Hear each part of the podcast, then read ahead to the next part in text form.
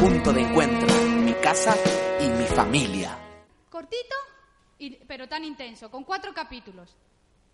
Ruth capítulo 1. Y mientras que lo buscas, quiero contarte una historia. ¿Lo tienes ahí, Ruth capítulo 1? Iban en una ocasión dos hombres caminando, iban charlando, iban por la calle, iban conversando. Y ya sabéis lo que pasa en las calles. En las calles hay mucho ruido. Que se están los comercios de alrededor. Que se están los vecinos. De repente un vecino a la otra, oye. Y las marujas así por las, en las ventanas. La gente que va con hablando. Hay muchas conversaciones. Entonces ellos, entre todo ese tumulto de gente, iban hablando. Y de repente uno le dice al otro, espera, espera, espera. ¿No escuchas? ¿Escuchas? Eso es un grillo. Lo que suena es un grillo. Y el otro dice, ¿qué dices? ¿Estás loco? Que yo no oigo nada. Yo solo oigo el murmullo, el murmullo, el murmullo de la gente. No, no, mira, atento, atento. Escucha, escucha. ¿Qué dices? Que yo no oigo nada. Lo que pasa es que tú tienes un oído superdotado, por eso oyes el grillo. Y entonces este chico le dice, no, no, yo no tengo ningún oído superdotado. Van caminando un poquito más adelante y efectivamente ven y el grillo estaba ahí. Dice, ¿ves cómo tienes un oído superdotado? Y le dice, que no, que no, mira, te voy a demostrar que no tengo un oído superdotado. Entonces el hombre coge, se mete la mano en el bolsillo y saca unas monedas. Y coge y las tira al suelo. Y hace la moneda. Como ya sabemos que suenan las monedas, ¿verdad? Todos conocemos ese sonido, pues como todo el mundo. De repente hacen cuatro o cinco personas hacen así.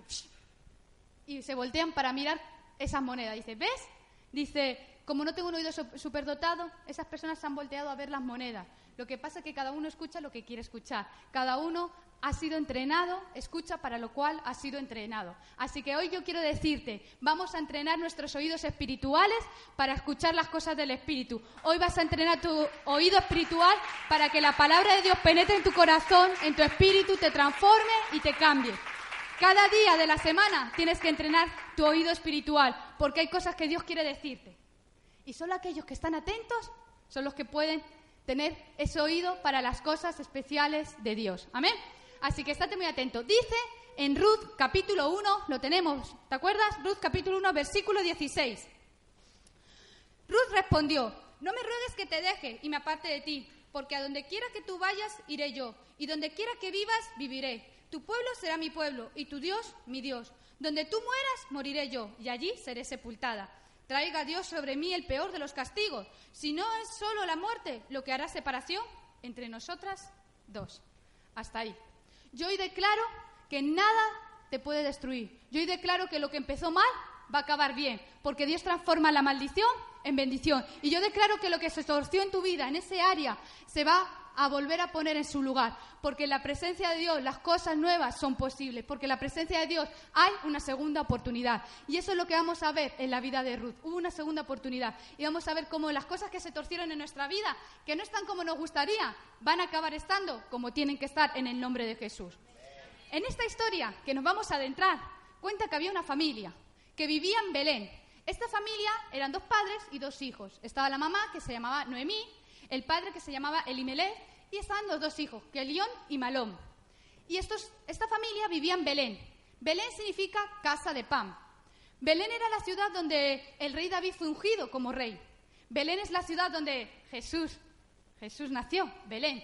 Belén era una ciudad santa. ¿Y qué representa Belén? Belén significa casa de pan y representa el lugar de la presencia de Dios. Representa la intimidad con el Espíritu Santo. Belén representa el congregarse. Belén representa la búsqueda de Dios. Belén representa ese anhelo de conocer las cosas del Espíritu. Belén significa eso de tengo que aprender más de la palabra de Dios. Necesito leer la palabra de Dios, escudriñarla, estudiarla, memorizarla y atesorarla en mi corazón. Eso es Belén.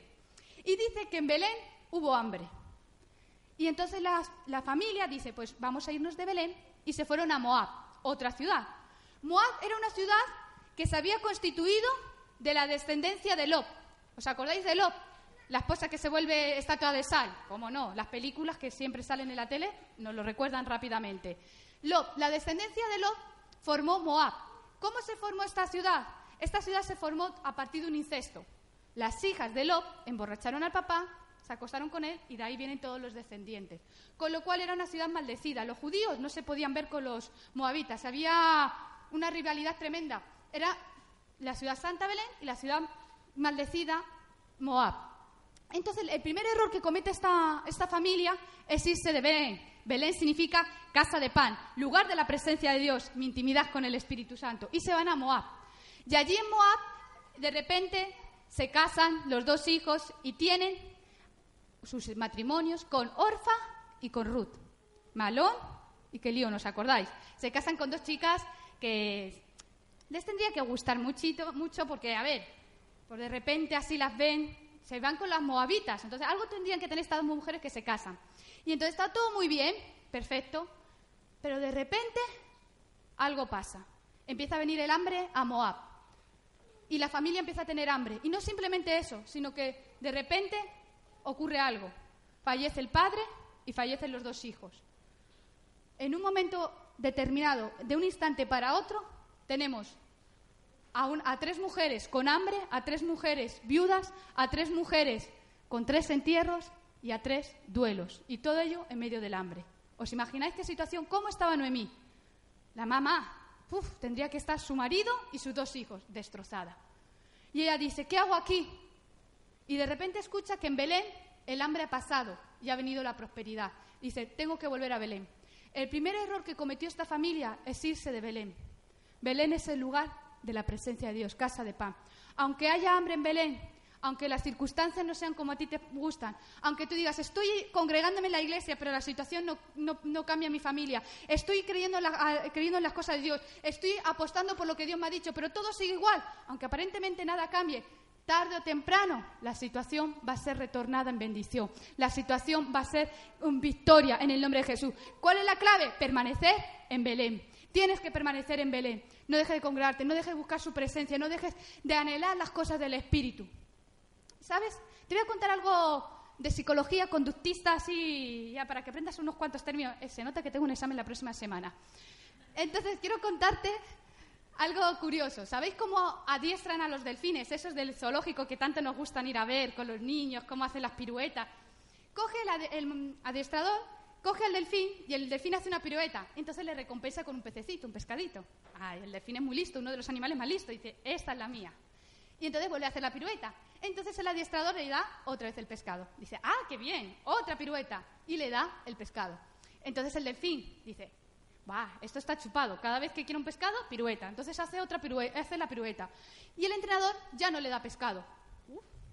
Entonces el delfín dice, hago una pirueta diferente. Entonces hace una pirueta diferente y el entrenador le da el pescado. Luego entonces dice el delfín, voy a hacer otra pirueta y hace la segunda pirueta. Y le da el entrenador un pescado. Dice, bueno, voy a volver a hacerla. Hace la segunda pirueta y el entrenador ya no le da pescado. Entonces dice el delfín, bueno, ya está. Hago la primera pirueta, el entrenador no le da pescado. Hago la segunda pirueta, el entrenador no le da pescado. Bueno, pues hago una tercera diferente pirueta y hace una tercera diferente pirueta y el entrenador le da pescado. Así hasta 20 piruetas diferentes que hacen los delfines. ¿Os imagináis cómo los adiestra? ¿Y qué quiero decirte con esto? Tú estás siendo adiestrado, estás siendo transformado, estás siendo enseñado en las cosas del Espíritu por Dios para que puedas sacar bendiciones que nunca antes hayas imaginado. Las piruetas que nunca habías hecho antes las vas a hacer, porque en su presencia las cosas más originales se dan a luz. Así que cuando las circunstancias no sucedan como a ti te gustan, di, voy a sacar una pirueta original diferente a las anteriores y voy a solucionar este problema en el nombre de Jesús. Pero ¿cuál es la clave? La clave es Belén, la casa del pan. Es decir, la presencia. ¿Cómo está tus tiempos de intimidad con Dios? Porque la clave es la intimidad con el Espíritu Santo. ¿Cómo es tu relación con el Espíritu Santo? ¿Es como la Coca-Cola? Tengo una Coca-Cola. Y aunque digan que sabe igual que todos, es diferente. Como la normal, ninguna. A mí me las pones todas sin y yo lo, las diferencio. ¿Cómo es tu relación con Dios? ¿Como la Coca-Cola normal? ¿O tu relación con Dios, la dejo aquí para que la veamos, es como el avance de la empresa Coca-Cola, que de normal pasa a live? ¿Cómo es tu relación con Dios? ¿Es normal o es live? o has dejado de orar, has dejado de leer la palabra, poco a poco, poco a poco, así como que va pasando el tiempo y de repente, cero. ¿Cómo es tu relación con Dios? ¿Es normal? ¿Es light o es cero? nos quedamos con la normal en el nombre de Jesús. Y si estás en cero, vamos a pasar a la normal y vamos a desatar esos tiempos con el Espíritu Santo, porque la clave es la presencia de Dios.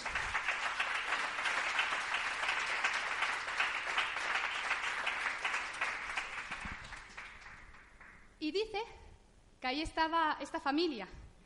¿Os acordáis? Volvemos a la historia con Ruth y Noemí. Y Noemí dice, bueno, pues entonces la solución es volver a Belén, a la casa del pan. Entonces se va y se va con sus dos nueras. Y en el camino, Noemí estaba tan amargada, tan triste, tan apenada, lo estaba pasando tan mal, que le dice, esperaros, mirad, iros a vuestra casa, iros con vuestra madre, con vuestras cosas, iros allí, buscaros otro marido y casaros. Es más, no me llaméis más Noemí, llamarme Mara. ¿Y sabéis qué significa Mara? Amargura. Dice, porque estoy sola, estoy triste, no tengo dinero, no tengo nada. Así que estaba, imaginaos cómo está Noemí.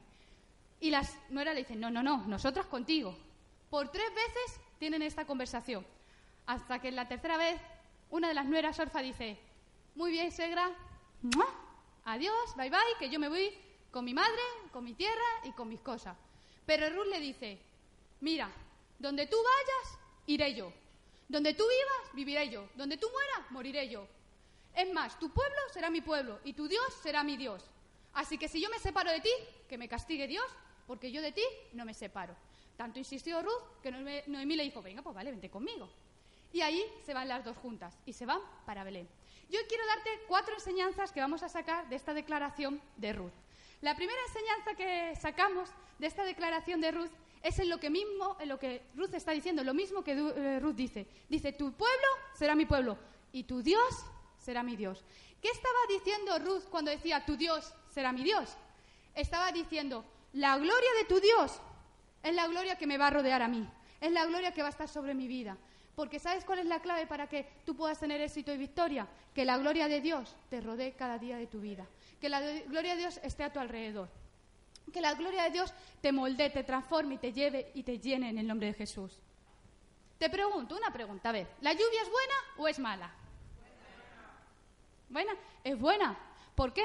Porque de repente un agricultor llevaba orando seis meses, no un mes ni dos, seis meses llevaba orando y de repente aparece la esperada lluvia y puede tener su cosecha y sostener a su familia. ¿La lluvia es buena o es mala? Mala. De repente una familia, una pareja, se monta en un barco a hacer una expedición. Cae la lluvia, una tormenta, y la maldita lluvia impide que sean rescatados. Entonces, ¿la lluvia es buena o es mala? Depende. Según cómo se mire, todo depende. Todo depende. ¿De qué depende? Del contexto. Todo depende del contexto. Es decir, el texto depende del contexto. ¿Qué estaba diciendo Ruth cuando le estaba diciendo, tu Dios será mi Dios? Le estaba diciendo, estoy sola, pero voy a meter la soledad en el contexto de la gloria. Estoy sin un duro, sin dinero, pero voy a meter mi pobreza en el contexto de la gloria. Y yo sé que la gloria me va a transformar mi soledad en riqueza, en abundancia, mi pobreza en prosperidad y mi necesidad en victoria en el nombre de Jesús. ¿Qué es lo que tienes que hacer tú? Meter tu situación en la gloria. Que tienes una enfermedad, rodéate de la gloria para que la sanidad venga en camino. Que tienes una familia destruida, rodéala de la gloria para que la restauración venga y haya una oportunidad para tu familia. ¿Y qué es la gloria? La gloria es lo que te hace que todo te salga bien. La gloria es lo que te promociona, la gloria es lo que te alienta, lo que te hace ir mucho más allá. La gloria, ¿cómo se consigue? En Belén, con tiempos de intimidad. Con la Coca-Cola normal, la gloria. Necesitamos la gloria de Dios rodeándonos cada instante de nuestra vida. Y sabes, hablan de Pablo, pobre Pablo. Yo digo pobre, pobre Pablo, ¿por qué? Porque Pablo se metía en cada una, o más bien le metían. A Pablo le apedrearon. A cualquiera le gusta que le apedreen. Pero es que tanto llegó la persecución de Pablo que hasta la cárcel terminó. Y la gente cuando le veía en la cárcel decían, pobrecito Pablo, pobrecito, porque en la cárcel está. Pero ¿sabéis lo que contestaba Pablo? Tranquilos, porque este leve y momentáneo esta leve y momentánea tribulación produce en mí más y más y más gloria. ¿Qué es lo que estaba diciendo Pablo? Ah, no me importa esta cárcel, porque la cárcel simplemente la voy a rodear de la gloria de Dios y voy a ver bendición para mi vida y bendición para los que están a mi alrededor. No sé cuál es la cárcel que te está rodeando, no sé cuál es la cárcel que está en tu vida, si es sentimental, si es espiritual, si es material, pero rodéala con la gloria, entonces vas a ser bendecido y los que están a tu alrededor también van a ser bendecidos, porque la gloria transforma lo que no es en es.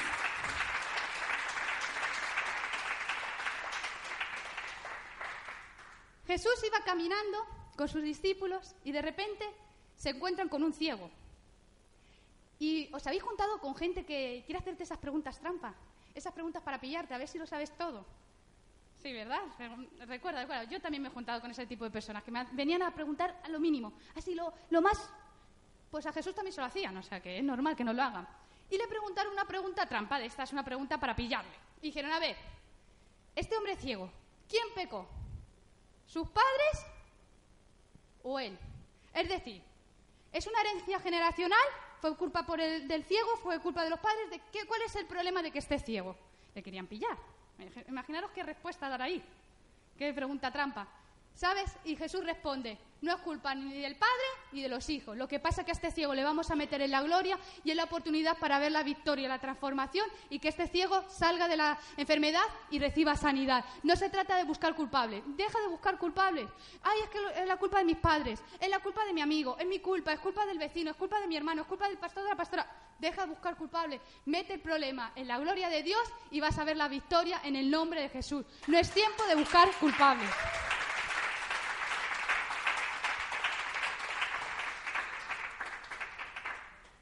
¿Cuál es el día que más te gusta de la semana? Tita, tita. ¿A alguien le gusta el lunes? Venga, ¿cuántos lunes? ¿Habéis encontrado que vais al trabajo y ¿cómo estás? De lunes. Pues ¿cómo voy a estar? Es que es lunes. A mí me ha pasado esas cosas, ¿eh? ¿Sabes que se ha estudiado que el mejor día de la semana para nosotros es aquel en el cual tenemos mayor expectativa? Es decir, si el miércoles, por ejemplo, yo tengo una gran expectativa de que me voy a ir de vacaciones, por ejemplo, ¿qué pasa? Que el lunes y el martes yo estoy contenta, estoy con expectativa. ¿Por qué? Porque el miércoles me voy. Estoy el miércoles expectativa, el martes y el lunes, los tres días. Es decir, que si tú el domingo tienes expectativa porque una palabra de Dios te va a transformar, te va a renovar, tienes que estar los siete días de la semana con expectativa y los siete días son felices para ti. Tengo.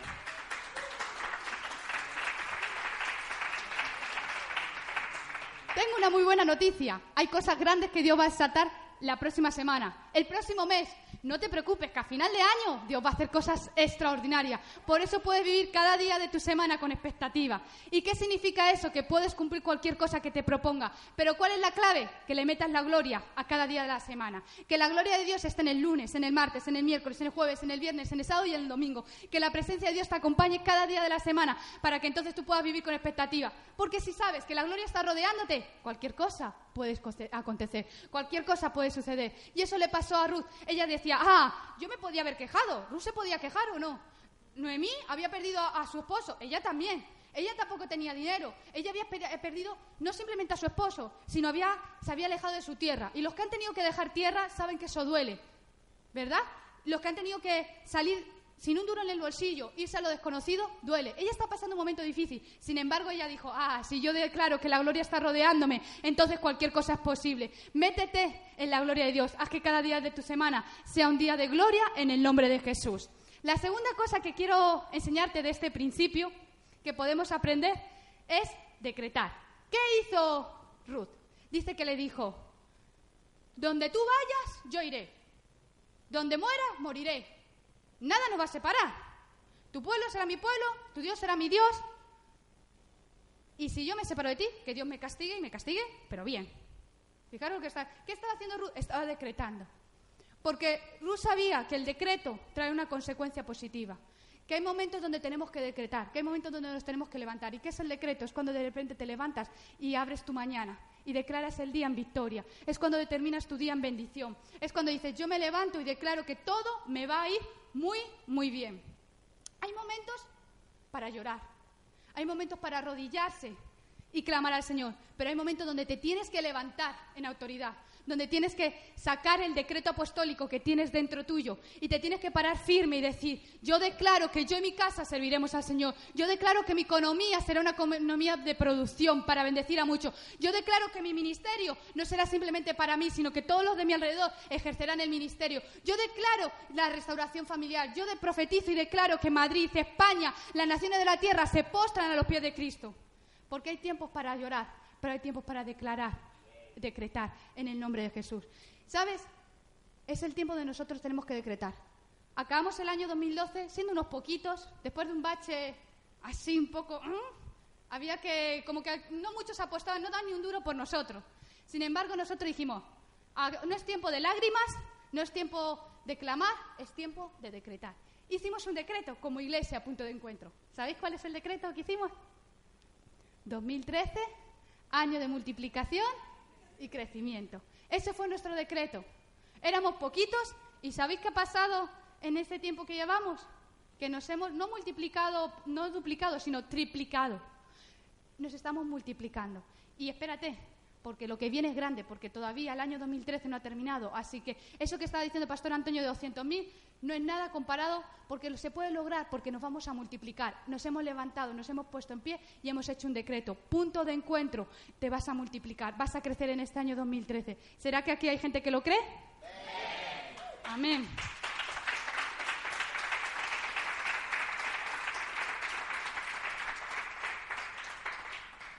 Tenemos que rodearnos de la gloria, tenemos que decretar. Pero dice que Ruth y Noemí fueron a Belén, a la casa del pan. Y llegaron allí. Y allí en Belén los judíos tienen una ley que se rige. Y es que los agricultores cuando están cosechando, las espigas que se caen no las recogen, sino las dejan tiradas. ¿Para quién? Para, las viudas, para los pobres y para los huérfanos, para que tengan alimento. Entonces dice que Ruth llegó a Belén, a una tierra desconocida, y ¿sabéis lo primero que hizo? Se puso a trabajar. Se puso manos a la obra, a trabajar. Tienes que ponerte a trabajar. Ruth no dijo, espérate, espérate, espérate, pastora, espérate. Es que me tengo que adaptar. Es una cultura diferente. Una semanita. Una semanita me adapto y ya está. No, no. Ella no puso excusas, sino que se puso a trabajar. Tenemos que ser fructíferos, trabajar y sacar lo mejor. Y no simplemente hablo en el ministerio, sino en tu trabajo laboral. Donde estás ahí en tu trabajo, cuando trabajes, hazlo para Dios y saca lo mejor en el nombre de Jesús. No pongas excusa. Ruth podía haber puesto excusa. Yo vengo de Moab. Yo tenía una muy buena posición. ¿Yo me voy a poner a trabajar ahí con los pobres? Yo no quiero hacer eso. Recoger lo que sobra, los despojos. Ella podía haber puesto excusas, porque se nos dan muy bien las excusas. Sin embargo, no puso ninguna excusa. Se puso a trabajar desde el primer día. Así que tengo una muy buena noticia que darte. No pongas excusas, no te preocupes si hoy estás recogiendo las espigas, porque luego serán manojos y al final te pasará como a Ruth, que acabó siendo la dueña de la tierra. Si hoy estás fregando baños, celebra que la casa que estás esperando viene para tu vida. Celebra el trabajo donde está, porque lo que estás haciendo, si lo haces con un decreto, si lo haces trabajando para Dios, estás anunciando que la bendición te está persiguiendo, que la victoria viene para tu vida en el nombre de Jesús. Así que esa tierra te pertenece, en tus manos está. Amén.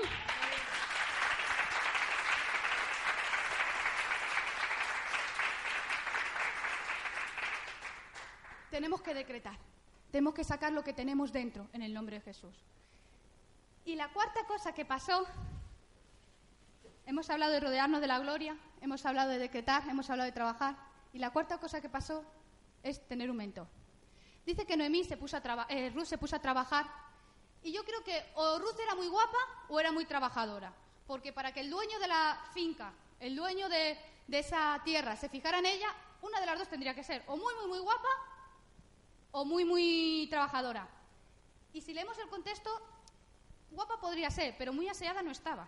Porque luego la, la suegra tuvo que decir, lávate, arréglate, aséate. O sea que por ahí no creo que tanto vos se fijara. Pero dice la Biblia que vos se fijó en ella, o estaba ahí trabajando. Y preguntó a la gente, a los empleados, ¿quién es esta que está aquí trabajando? ¿Quién es? Y le dijeron, es Ruth, la moabita. Y entonces él dijo, ah, porque esto, un paréntesis, Boz era pariente de Noemí, del marido de Noemí. Entonces eh, eh, Ruth era también familiar. Y dice, bueno, pues vais a hacer algo. Dejar que se os caigan así más espigas, dejar que se os caigan manojos.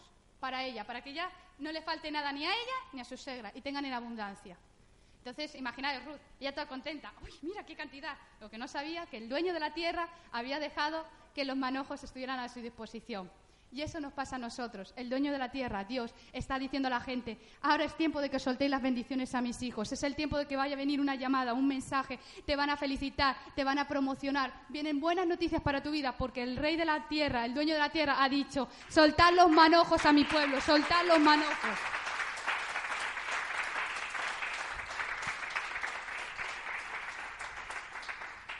Y claro, Ruth con su manojo volvió todo, toda contenta a casa. Y se lo enseñó a la suegra. Y las suegras, que son muy avispadas, dijo, aquí hay gato encerrado, aquí pasa algo. Porque claro, en un solo día no se recoge esto, aquí algo está pasando. Y le dijo, ¿a la tierra de quién fuiste a trabajar? Dijo, esta que está aquí al lado, esta cerquita de casa. Ah, es de voz. ¿Sabes que ese familiar nuestro? Ah, y él te tiene que redimir. Porque había una ley en los judíos que cuando una mujer quedaba viuda, el familiar más próximo la redimía. ¿Por qué? Porque en aquel entonces las tierras que tendría la mujer no las podía administrar, eran los hombres quienes administraban. Y si no se casaba con un hombre familiar, le quitaban las tierras y se quedaba sin nada, a dos velas. Imaginaros, sin ingresos, sin nada, sola, se me muere el marido encima, sin nada. Así era antiguamente. Entonces, había una ley judía que para que esto no pasara, decían, el familiar más próximo se casaba con la mujer y se, quedaban las tierras con la mujer.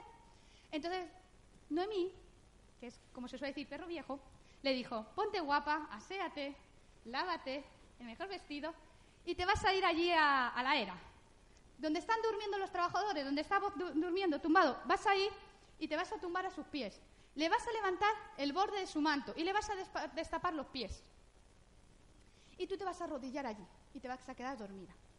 ¿Y sabes qué hizo Ruth? Hizo lo que la suegra le mandó. ¿Por qué? Porque ella se dejó mentorear. Ruth le podía haber dicho, ¿qué me vas a enseñar tú? Llevo todo el día trabajando y mira toda la cantidad que traigo, ¿me vas a enseñar tú que has estado en casa? Le podía haber dicho esas cosas. Sin embargo, Ruth se dejó mentorear.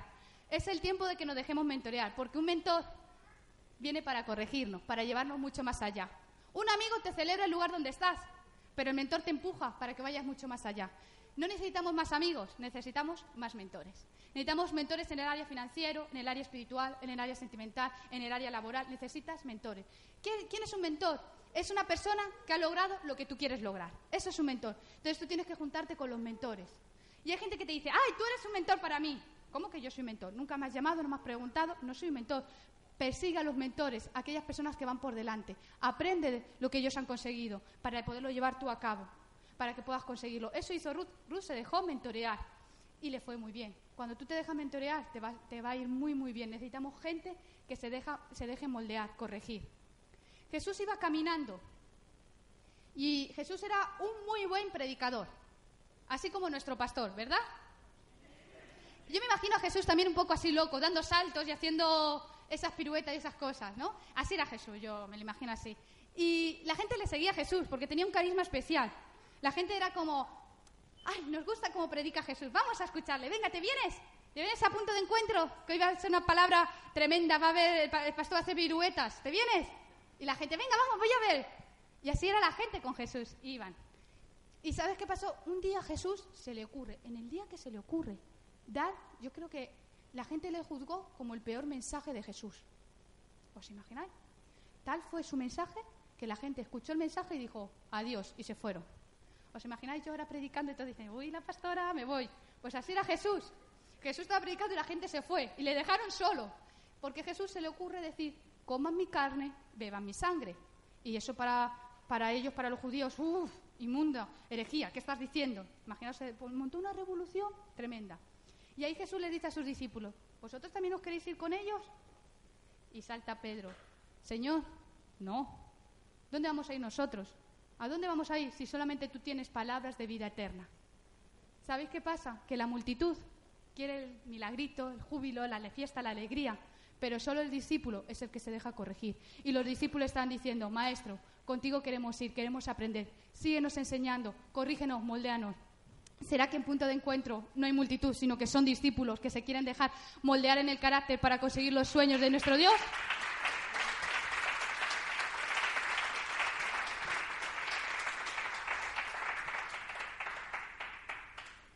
Necesitamos mentores, necesitamos gente que nos lleve mucho más allá en el nombre de Jesús.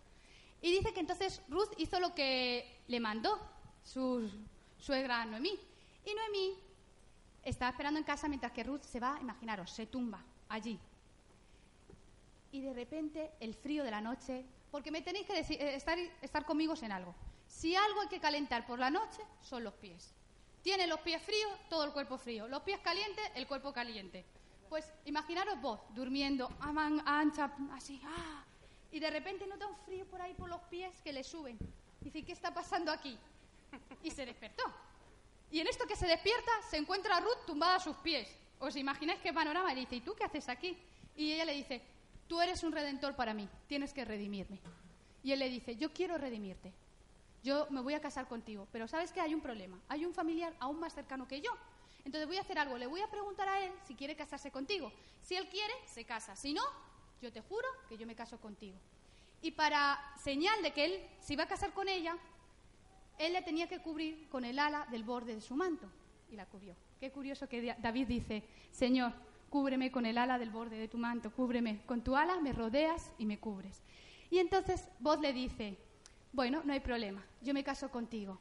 Es más, vete a casa y, y estate tranquila. Le dio 20 kilos de cebada.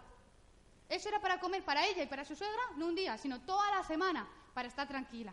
Y ella se fue, imaginaos, a casa feliz, porque vos ya le había prometido que se iba a casar con ella. Y eso es lo que hace Dios. Cuando Él te ha prometido algo, puedes ir a casa tranquilamente, puedes comer, degustar todo, porque sabes que si Dios lo ha prometido, Él lo va a cumplir. Cuando uno tiene una preocupación y una inseguridad, no puede comer. Pero cuando uno come así y puede degustar de todo y está disfrutando la comida es porque sabe que todos los problemas están solucionados, están en la mano de Dios. Y Dios te dice, degusta cada comida, cena, desayuna, merienda, come, haz lo que tengas que hacer, porque si yo te he dicho que lo voy a cumplir cuando llegues esta, esta tarde, ahora que cuando comas, después el problema va a estar solucionado, porque si yo lo he dicho, yo lo cumplo en el nombre de Jesús.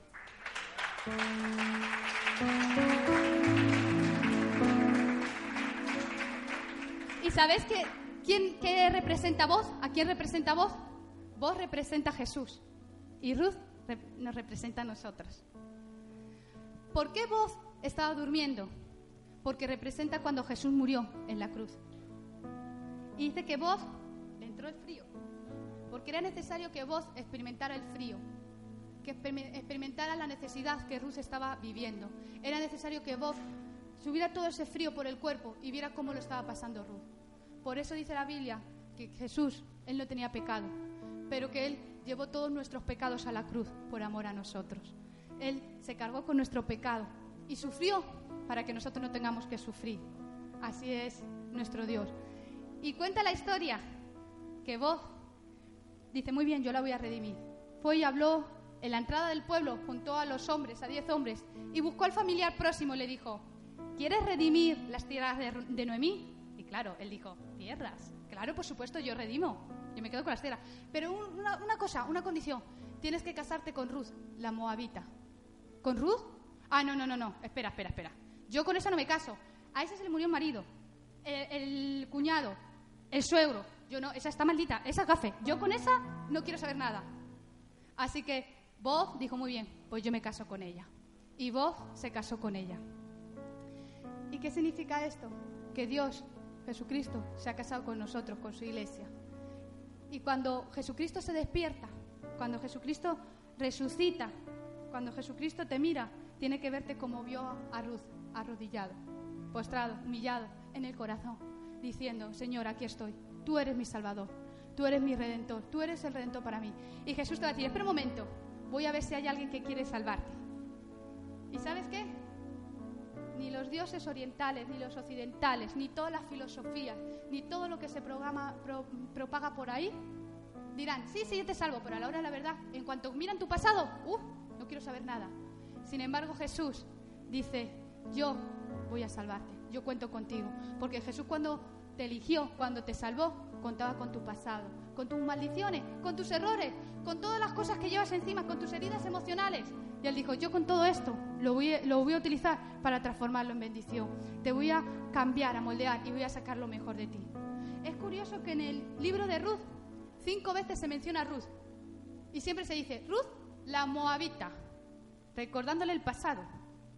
Pero cuando se casa con Bob, ya no se le dice Ruth la moabita, se le dice Ruth. ¿Por qué? Porque cuando tú te casas con Cristo, cuando Dios viene a tu vida, cuando tú lo aceptas en tu corazón, Dios ya cancela todo tu pasado y te dice que todas las cosas son hechas nuevas en el nombre de Jesús, que hay una nueva oportunidad para tu vida.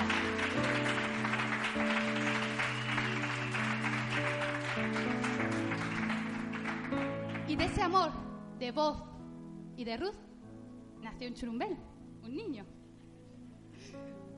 Es que eso, eso es palabra, yo creo que de Jaén, de mi marido lo utiliza de su padre, así que churumbel. Y nació un niño que se llamó Obed, que significa el que adora. ¿Por qué? Porque de tu relación de amor con Dios va a salir la mejor adoración. Esa melodía que estaba cerrada va a salir a la luz y todos los que están a tu alrededor van a decir, wow, qué hermosa melodía de tu amor con Dios. Pero ¿os acordáis en el, en el versículo que hemos leído 16? Había dos mujeres, Orfa y Ruth. Orfa se fue a Moab y Ruth fue a Belén, casa de pan. Orfa representan a aquellos que ante la circunstancia difícil se derrumban. Y Ruth representa a aquellos que ante la circunstancia difícil dicen, ah, mi Dios pues puede cualquier cosa, yo confío en Dios. Orfa representan a aquellos que se vuelven una y otra vez a su pasado. Y Ruth son aquellos que dicen, me adentro en mi futuro. Orfa representa a aquellos que dicen,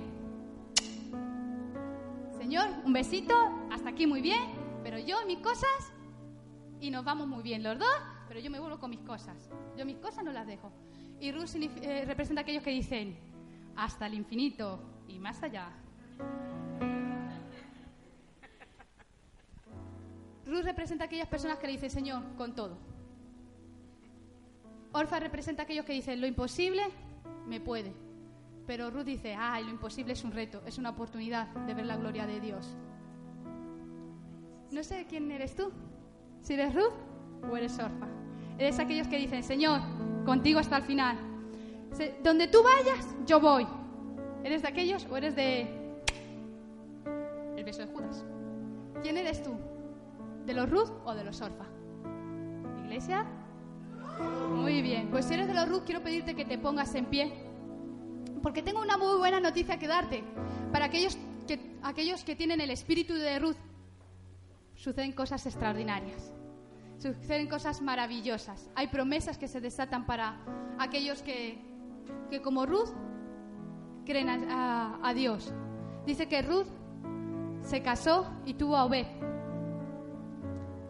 Y dice que la historia, los historiadores, Dicen que Orfa volvió a Moab y se volvió a casar y tuvo hijos. Y dicen que de esos hijos, la descendencia, nació un gigante llamado Goliat. ¿Os imagináis? Y de Ruth, Ruth tuvo a Obed. Y Obed, ¿sabéis a quién tuvo? A Isaí. ¿Y sabéis a quién tuvo Isaí? A David, el rey David. ¿Y sabes quién es David, el que venció a Goliat? ¿Por qué? Porque la gente que tiene el Espíritu de Dios, es decir, aquella gente que tiene la presencia de Dios, que dice, Señor, donde tú vas, yo voy, yo de ti no me quiero apartar, son aquellos que van a dar a luz los David, que van a matar a los Goliat, que se habían levantado en tu contra. Yo profetizo sobre tu vida que vas a dar a luz ese David, que va a matar lo que te estaba limitando, lo que te estaba frenando. Y nada ni nadie podrá determinar lo que Dios propuso en tu corazón. Aquello que Él prometió, si Él lo dijo, Él lo va a cumplir en el nombre de Jesús. Pero no simplemente eso, sino que Obed, cuando nació, Ruth le tenía en sus brazos y fue a ver a su suegra. Que yo, sinceramente, creo que más como una suegra era como una madre. Porque si Ruth no se quedó en su tierra, algo tendría Noemí, que se fue con ella. Y fue y le dijo, mira, tu nieto. ¿Os imagináis la cara de Noemí? Su primer nieto. Yo digo que así, así como la cara de mi mamá. Ve la niña, ¡ah! ¿verdad? ¿Por qué? Porque era su primera nieta. Pues Ruth igual, su primer nieto. Estaba, ¡ay, mi nieto! Y dice que Ruth se lo puso en los brazos. Y en ese momento Noemí le mira. Y yo me imagino a Noemí llorando, diciendo esto que te voy a contar. Todo esto pasa en los cuatro capítulos de Ruth. Y dice que le mira y dice, jamás pensé que yo pudiera tener un nieto. Jamás lo imaginé. ¿Por qué? Porque las bendiciones que Dios te va a dar son tan grandes que los que no creyeron, los que te dijeron, es imposible, ¿tú cómo lo vas a lograr? Pero si está todo cerrado, si nadie apuesta por ti, vas a ir con la bendición, con la victoria y se lo vas a poner en las manos. Porque entonces ellos van a decir, wow, yo pensé que, que eso no se iba a lograr. Yo pensé que eso era imposible, pero he visto que Dios está contigo. Y si Dios está contigo, lo puedes conseguir. He visto que Dios está contigo y que Él te ha respaldado. ¿Os imagináis? Y no simplemente Ruth le puso en las manos, sino que dice la Biblia que Noemí estuvo cuidando a Obed. ¿Por qué? Porque las bendiciones que Dios te da no son simplemente para ti, sino que te va a dar tanto que los que están a tu alrededor, los que, aún los que no creían, van a ser bendecidos por tu causa, porque Dios te va a dar en abundancia. No sé cuál es la situación que estás viviendo ahora. No sé si es de dolor, no sé si tienes circunstancias difíciles en tu economía, en tu familia, en tu trabajo, en tu área espiritual o en la almática, no sé qué es lo que pasa, pero tranquilo, aguanta, tranquila, tú puedes. Quizás estás en el capítulo 1 como Ruth, pero a tan solo tres capítulos más la victoria está asegurada. Simplemente necesitas tener fuerzas para continuar y ver que Dios te va a prosperar. Dice que Ruth se casó con vos. ¿Y sabéis qué pasó? Que Ruth se convirtió en la dueña de todo. Allí donde ella había empezado espigando, los restos, lo que sobraba, luego te pasó a los manojos, ahora se había convertido en dueña. ¿Sabes? Nuestro redentor nos ha dado todo. Todo lo que es de Él es tuyo y tú lo puedes administrar. Él te ha dejado herencia y tu herencia son las naciones de la tierra. Cualquier cosa que quieras, Él puede hacer cosas milagrosas, tremendas. Él va a restaurar, Él va a sanar, Él va a traer bendición donde había maldición, porque hay una herencia para nosotros, su amada. No te, no te aflijas, solo, solo tres capítulos, un esfuerzo más, un extra. Tan solo cuando estés en el momento difícil y Señor, necesito tu gloria. Rodéame con tu gloria. Porque si tu gloria está, yo lo puedo conseguir. Y hemos aprendido que la gloria, la clave para tener gloria, la Coca-Cola, ¿os acordáis? La presencia de Dios en nuestra vida. Buscarle, anhelarle, amarle cada día más. Y si la gloria está, cualquier cosa que te propongas lo puedes conseguir. Yo profetizo sobre ti que vienen nuevas fuerzas. Fuerzas que antes no tenías, pero vienen y vas a trabajar. Y te vas a levantar por la mañana y vas a decir, ay, bendigo mi trabajo, bendigo lo que estoy haciendo, te doy gracias Señor, porque aunque ahora estoy espigando, yo declaro y profetizo que voy a acabar siendo dueño, dueña en el nombre de Jesús.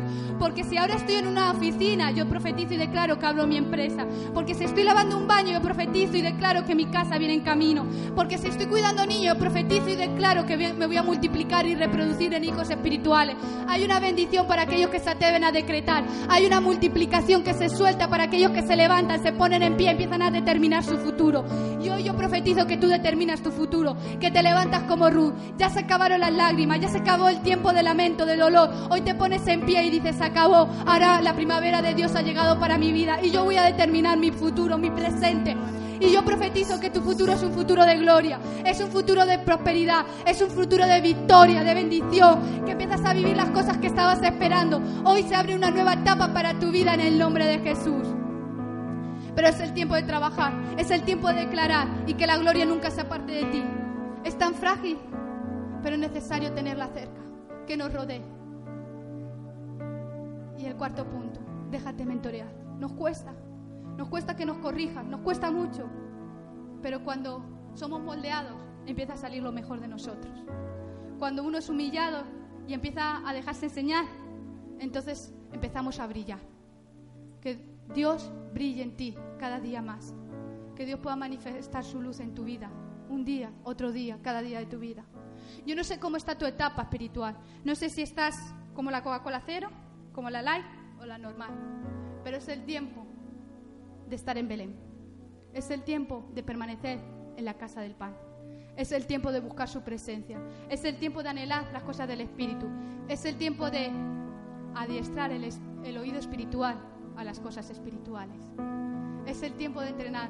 Es el tiempo de decir, Señor, necesito de ti.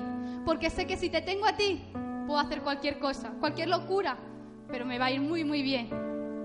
Es el tiempo de volver a esos tiempos pasados. La familia se fue de Belén. Quizás tú te hayas ido Belén y es el tiempo de regresar a Belén. Es el tiempo de decir, Señor, antes apartaba estos tiempos para tener intimidad contigo y ya no lo hago. Pero es el tiempo de retornar esas sendas antiguas que llevamos a cabo y nos bendecían tanto. Es el tiempo de que tú permanezcas en la casa del pan. que cuando las cosas no suceden, no te preocupes, porque tarde o temprano Dios va a manifestar su gloria y vas a ver el milagro, vas a ver la respuesta, vas a ver la solución. Si te vas a Moab, las cosas no suceden. El hambre termina llegando allí, pero lo bueno es que para los que estamos en la casa del pan, los que estamos en Dios, cuando llega el hambre, también viene la respuesta. Y el hambre es la oportunidad para que se torne en prosperidad. Dice que Belén era un lugar próspero cuando Noemí fue, por eso volvió. Es el tiempo donde estemos en la casa del pan. La clave es, la casa del pan. La, la clave es intimidad con el Espíritu Santo. Y me apasiona hablar de esto. Porque puedes anhelar los dones, puedes anhelar los talentos, puedes anhelar todo. Pero de nada te serviría si no le tienes a Él. Pero lo bueno es que si le tienes a Él, déjame decirte, tienes todos los dones, todas las cosas que quieras, porque Él es el dador y Él se puede manifestar. ¿Quieres el don de profecía, el de interpretación, el de sanidad? Todo lo que quieras, lo puedes tener. Si tienes al Espíritu Santo, lo tienes todo. La clave es el Espíritu Santo. La clave es Él en ti. La clave es restaurar esos tiempos que se habían perdido. Y si tú dices, no, no, yo oro, pero quizás sea que Dios te quiere llevar a un nivel diferente, a un nivel mayor, porque quiere depositar en, ti su gloria. Y su gloria no es cualquier cosa, su gloria es cuando tú vas caminando y la gente dice, ah, hay algo diferente en ti, hueles distinto, ¿qué es lo que te está pasando? Yo quiero lo que tú tienes. Su gloria transforma el ambiente. Donde había una pesadez, donde había las cosas que no sucedían, de repente viene la gloria de Dios y dice, wow, los cielos están abiertos. Puedo estar tranquila porque has cambiado mi circunstancia. Es la gloria. Y yo profetizo, iglesia, que punto de encuentro es un lugar donde la gloria de Dios está. La gloria de Dios está sobre tu vida. La gloria de Dios te rodea y la gloria de Dios transforma cada circunstancia. Métele la gloria de Dios a cada día de tu semana. A tu problema le metes la gloria de Dios, que la gloria de Dios rodee todo. Y entonces vas a tener respuesta. Entonces vas a tener solución. Pero la clave, Belén. Belén, la casa del pan. ¿Será que como Obed ¿Será que como vos y Ruth tuvieron una Obed, que significa el que adora? ¿Será que del amor tuyo con Dios puede salir la mejor adoración en esta mañana? Amén. Pues vamos a adorar. Pero yo quiero que sea algo tú y Dios. Que tú te puedas comprometer con Él y decirle, Señor, no estoy viendo, son cuatro puntos. Pero sobre todo, tu presencia. Casa del Pan. ¿Será que tú en esa adoración puedes salir el mejor amor y decirle, Señor, eres mi amado? hoy hago un pacto nuevo contigo, hoy renuevo mis votos contigo. Amén. Si es así, cierra tus ojos y adéntrate en Él. Dile estas palabras. Punto de Encuentro te invita a sus actividades semanales. Miércoles 19.30, liderazgo efectivo. Viernes 19.30, sanidad y milagros. Domingos a las 11 y a las 12, Escuela de Primeros Pasos y Escuela de Liderazgo. Domingos a las 10 y a las 12, reunión general de celebración. Y durante la semana, grupos de crecimiento en casas.